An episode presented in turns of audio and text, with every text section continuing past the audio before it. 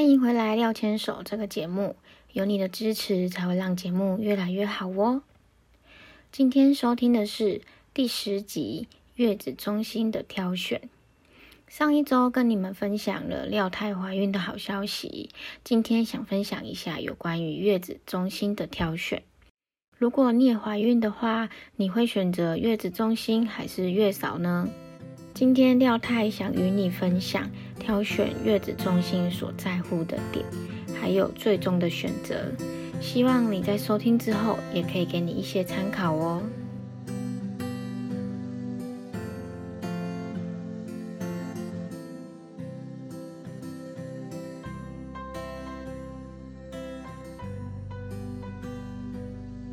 本周的任务也都顺利完成了吗？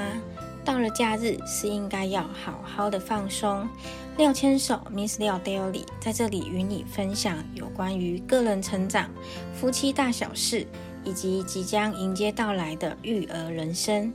不知道在这边能不能提供给你相同的共鸣，但是也欢迎你透过留言或是写信来分享有关于你的看法或是故事哦。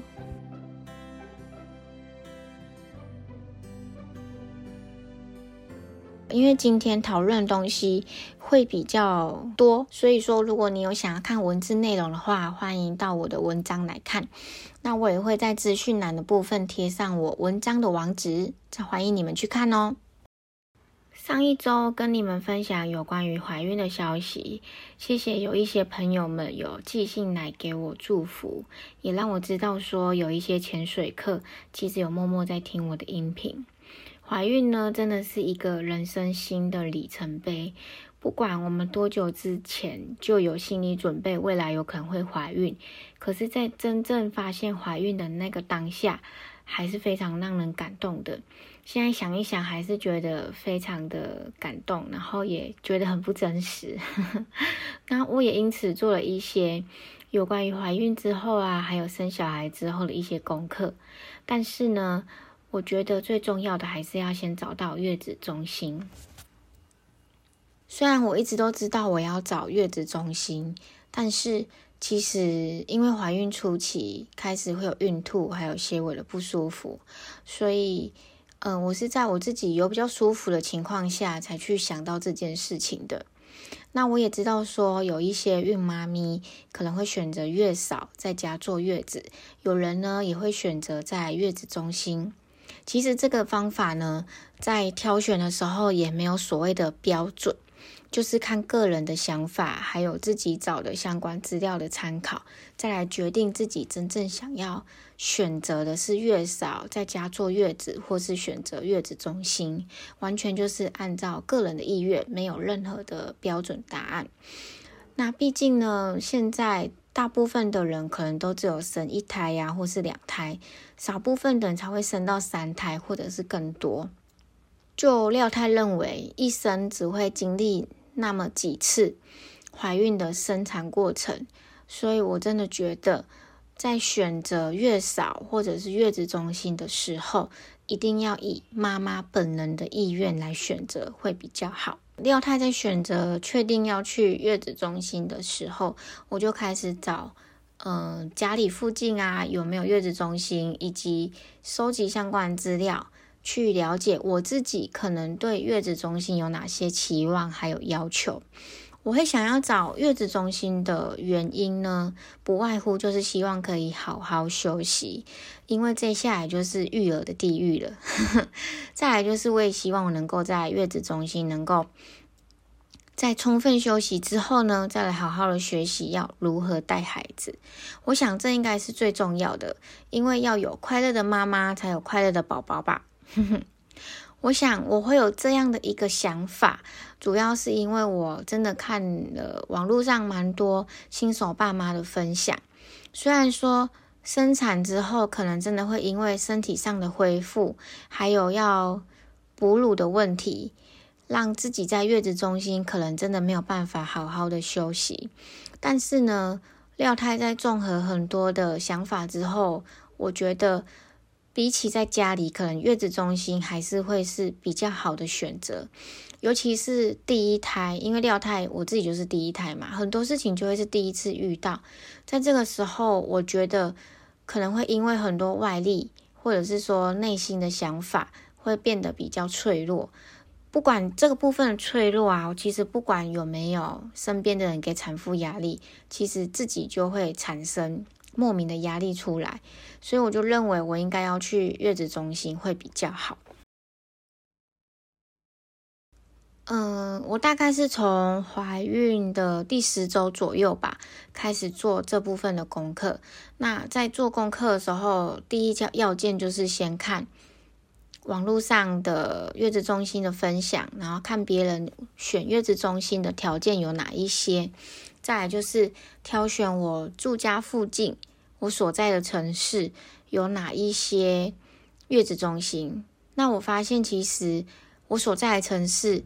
月子中心真的蛮少的，然后又要住得近嘛，所以我就，嗯，其实我们实际去参观只有两三间。那我跟廖先生有预约去现场看的时候，因为现在疫情的关系，所以也只能在会客室看看环境，然后听一下，呃，导览人员带我们做的介绍，然后看一下环境的照片，大概去想象一下。未来可能会入住的地方大概是什么样子？然后会有哪样的餐点呐？或者是有哪些问题解决？那我们是大概在第十二、十三周的时候签下合约的。那那时候呢，虽然才十二、十三周，也就是所谓的快三个月、四个月的时候，我们那时候签约的时候就发现，其实已经蛮多预备爸妈们已经签好约了。然后月子中心也说还好，我们有先去签约，因为就是已经快要满房了。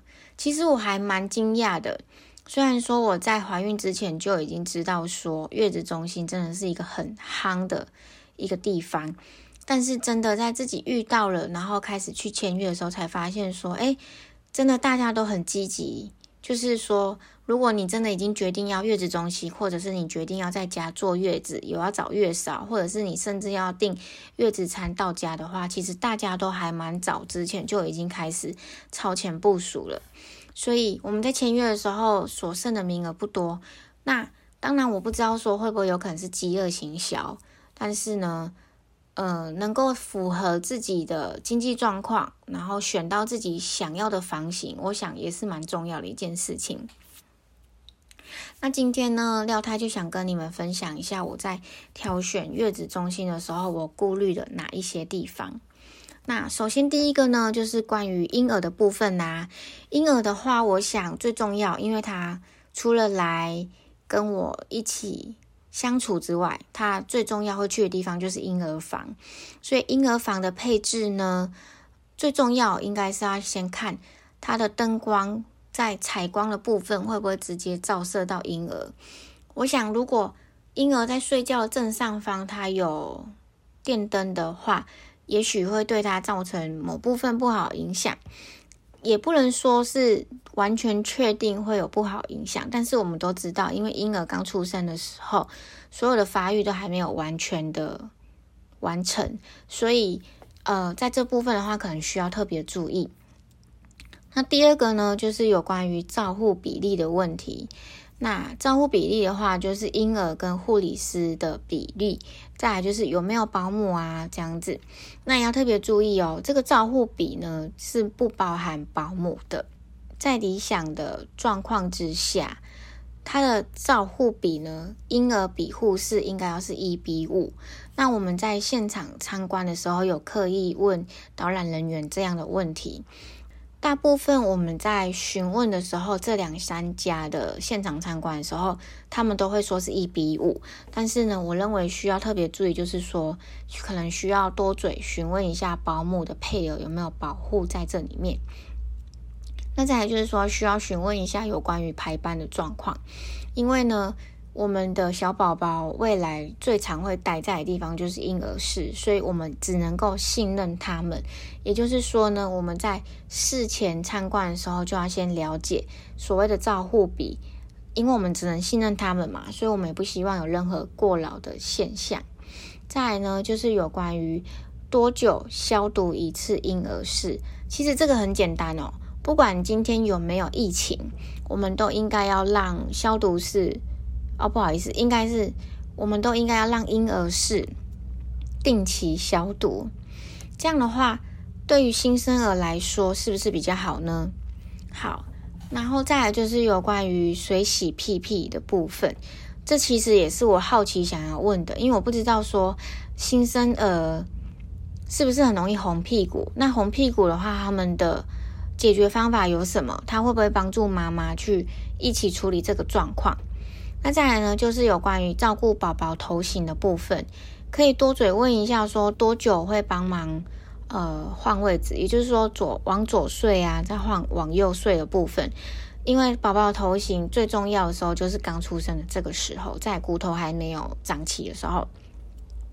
那我也知道说，其实护理师他们还蛮忙的，同时要照顾婴儿的部分，他们可能一次要照顾婴儿有非常多，所以说这个部分虽然我不勉强，但是我也会稍微多嘴问一下。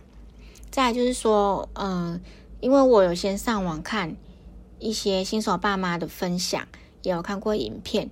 在台北的部分的话，有一些月子中心，它有提供二十四小时的摄影机，提供妈妈或是家人来看。我也会想多问一下，说不知道我所在的城市会不会有这样的服务呢？那以上呢，就是对于婴儿的相关的想要的要求、想要的配置。P P P P S 一下哦，因为今天讨论的东西会比较多。所以说，如果你有想要看文字内容的话，欢迎到我的文章来看。那我也会在资讯栏的部分贴上我文章的网址，再欢迎你们去看哦。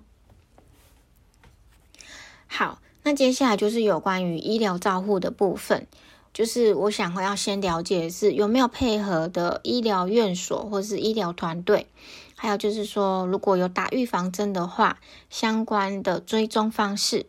第二个就是说。呃，宝宝在回诊之后，也就是说，我们宝宝出生之后，一定会有至少一次会需要回医院，就是在做追踪检查。那如果说我们从月子中心离开去医院，再从医院回来月子中心的时候，有没有隔离的地方呢？再第三个就是有没有配合医师？那医生是多久来一次？那呃，其实我在看月子中心的资料的时候，我有发现。有些月子中心呢，它跟医院是配合的，所以你要去医院的话非常快，甚至还有空中步道。那这样的话就不算有离开医院。那有一些的话呢，是月子中心它是独立的，它会跟外面的医院做结合、做联合的部分。所以有时候呢，他也会推荐你去他们配合的医生那边做检查，或者是说，其实有些月子中心它也会让。妈妈按照自己原本的医院去做回诊，就是说想要了解说有没有配合医生，那医生多久是来一次？分别这些医生有哪一些？有小儿科啊、妇产科啊、中医等等，或许这些都是可以拿来做参考的。其次呢，不外乎最重要的，我认为最重要的啊，就是泌乳师。毕竟很多妈妈在生产之后，第一要件。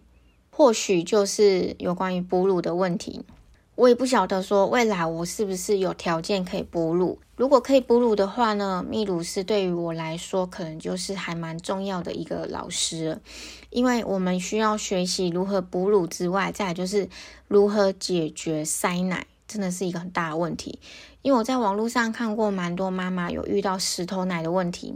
有的时候遇到石头奶，是因为刚开始哺乳的不顺利，或者是说没有按照时间就把那个我们的母乳给采集出来嘛，所以就会变成遇到塞奶，然后再进而变石头奶，然后就很痛苦，听说会很痛，所以我就会很想了解说，月子中心不知道有没有配备泌乳师的部分，或者是说我们自己可以去外面预约吗？就是这部分的话，就要先询问月子中心有没有相关的限制或者是规定。再来就是有关于母婴同事的规则，在月子中心不管住多久，其实我都觉得应该要学习一下母婴同事，因为不管你在月子中心住十天、十五天、二十天、三十天，总有一天都要回去面对我们的小宝宝吧。总有一天是要回去面对，而且是二十四小时，到时候就没有任何的护理师啊、泌乳师帮忙。所以说。呃，我会想要问一下母婴同事的相关规则，是不是有四小时啊、八小时、十二小时、二十四小时，或者是说他的母婴同事是有其他规矩的？我觉得这都是需要先了解的，然后也要强迫自己在月子中心呢，至少要一天采取母婴同事，好好的跟自己的小孩相处。那再来呢，就是有关于亲子课程的部分。可能可以询问一下，是不是在生产前就可以去上课？询问一下亲子课程的课表啊，或者是说你可以稍微看一下课表内容有没有有关于洗澡、换尿布，或者是说怎么样去算小朋友的奶量等等等等的。那因为现在疫情的关系，有些课程它会放在线上，有些课程呢可能就会取消，所以可能要特别问一下月子中心相关规定。再来呢，就是有关于入住房间的环境啦。在看入住环境的时候呢，我想多少大家都会对于房间有所憧憬。廖太太呢，也建议大家在看房型的时候，建议从最小的平数开始看，因为呢，平数增加一平就会贵很多。我其实也还蛮担心，如果一开始我就看到最好的话，再回来看越来越小平数，我可能会心里面会多少有点落差，然后也可能会因为这些落差，让自己不想要去选比较刺激的房型。那这样就有一个缺点，就是说。会让我们一天在月子中心的费用超级高的，这样的话会变得不符合预算，所以我非常建议你们，如果真的要去看月子中心的房型的话，第一个要件就是先从最小的平数开始看，才不会因为平数越看越大，然后落差越来越大。那再来呢，在看入住房间环境的时候，除了要先从最小平数开始看之外，第二个重要事情就是采光的部分。因为我们都知道，生产之后可能是一个人待在月子中心，也有可能是有你的先生跟你一起。可是呢，因为你大部分的时间都会待在月子中心，所以呢，这个时候采光很重要，要有阳光进来房间，可能呢会让你的心情会舒服一点，比较不会那么的忧郁。再就是说，你可以稍微看一下入住月子中心的时候有哪一些备品。备品的部分的话，我在网络上也看的蛮多的。以下呢就是参考而已哦。最主要你还是要先看自己所挑选月子中心，他们有哪一些，然后你还需要带什么。那我在网络上看到的呢，有些会提供宝宝的衣服、口水巾、哺乳衣、包巾，还有卫生棉，还有配方奶、乳液、挤奶器、尿布。湿纸巾、纱布巾、奶瓶、奶嘴，还有红屁屁修护膏啊，还有相关的沐浴用品，甚至呢，有一些还会提供坐月子的草药浴。环境的部分的话，你可能可以稍微看一下有没有浴室的干湿分离，或者是说有没有保暖的设备。那它使用是锅炉水吗？可能要注意一下是不是独立的空调、暖气，还有它的电梯设备。以及房间内的冰箱，还有一些奶瓶消毒锅啊、哺乳枕，还有可能可以问一下多久清洁一次这个房间，多久倒一次垃圾、换床单，还有隔音的效果，还有说，呃，因为我们偶尔会出门嘛，所以可能要问一下其他的衣服，就是额外多出来衣服，如果请他们清洗的话，清洗的费用大概是多少？以上呢就是入住环境的一些在意的点。好，那接下来呢就是想要分享有关于月子餐的部分。我们在月子中心除了对于住的环境会比较在乎之外，再就是吃的部分嘛。那吃的话，可能就可以先了解说，他们月子餐配合的厂商是。哪一间可以挑选吗？然后个人口味的部分可不可以避免有些不吃的？然后再来就是有关于咸度啊，能不能够挑选？那你们如果有去看月子中心的话，也可以特别跟他要一下一个月的菜单大概是怎么样子。那你也可以稍微注意一下它的菜单多久换一次，然后有些月子中心呢，甚至还会提供药膳的部分。那你可能还可以问一下，这个药膳的部分是中医调配的吗？然后还可以问说可不可以试吃。那再来就是有关于月子中心的亲友探视规定。有关于会客啊、门禁、亲友进房的管理方式，还有以及现在疫情的关系，他们相关的一些策略，我想应该是需要先注意的。今天呢，关于月子中心的挑选，就先聊到这个地方。那我们今天有聊到的呢，就是有关于婴儿的部分，然后还有医疗照护，以及母婴同事的规则，还有。亲子课程，然后入住的房间环境，跟月子餐，还有亲友探视的部分。嗯，月子中心的部分呢，我想要分成上下两集来跟你们做分享。下一集的部分呢，我想跟你们分享有关于签约之前的注意事项，还有呢，也想跟你们分享一下，我最后签约了之后，我所顾虑的点是不是都有去掌握到，跟真正选择。月子中心的原因，也期待下一集你们一起来听一下下一集的内容喽。今天的内容希望也可以对你们有一些帮助。如果有想要看文字的话，我也会在资讯栏提供网页的网址，欢迎你们点阅进去，边收听边看网页的部分哦。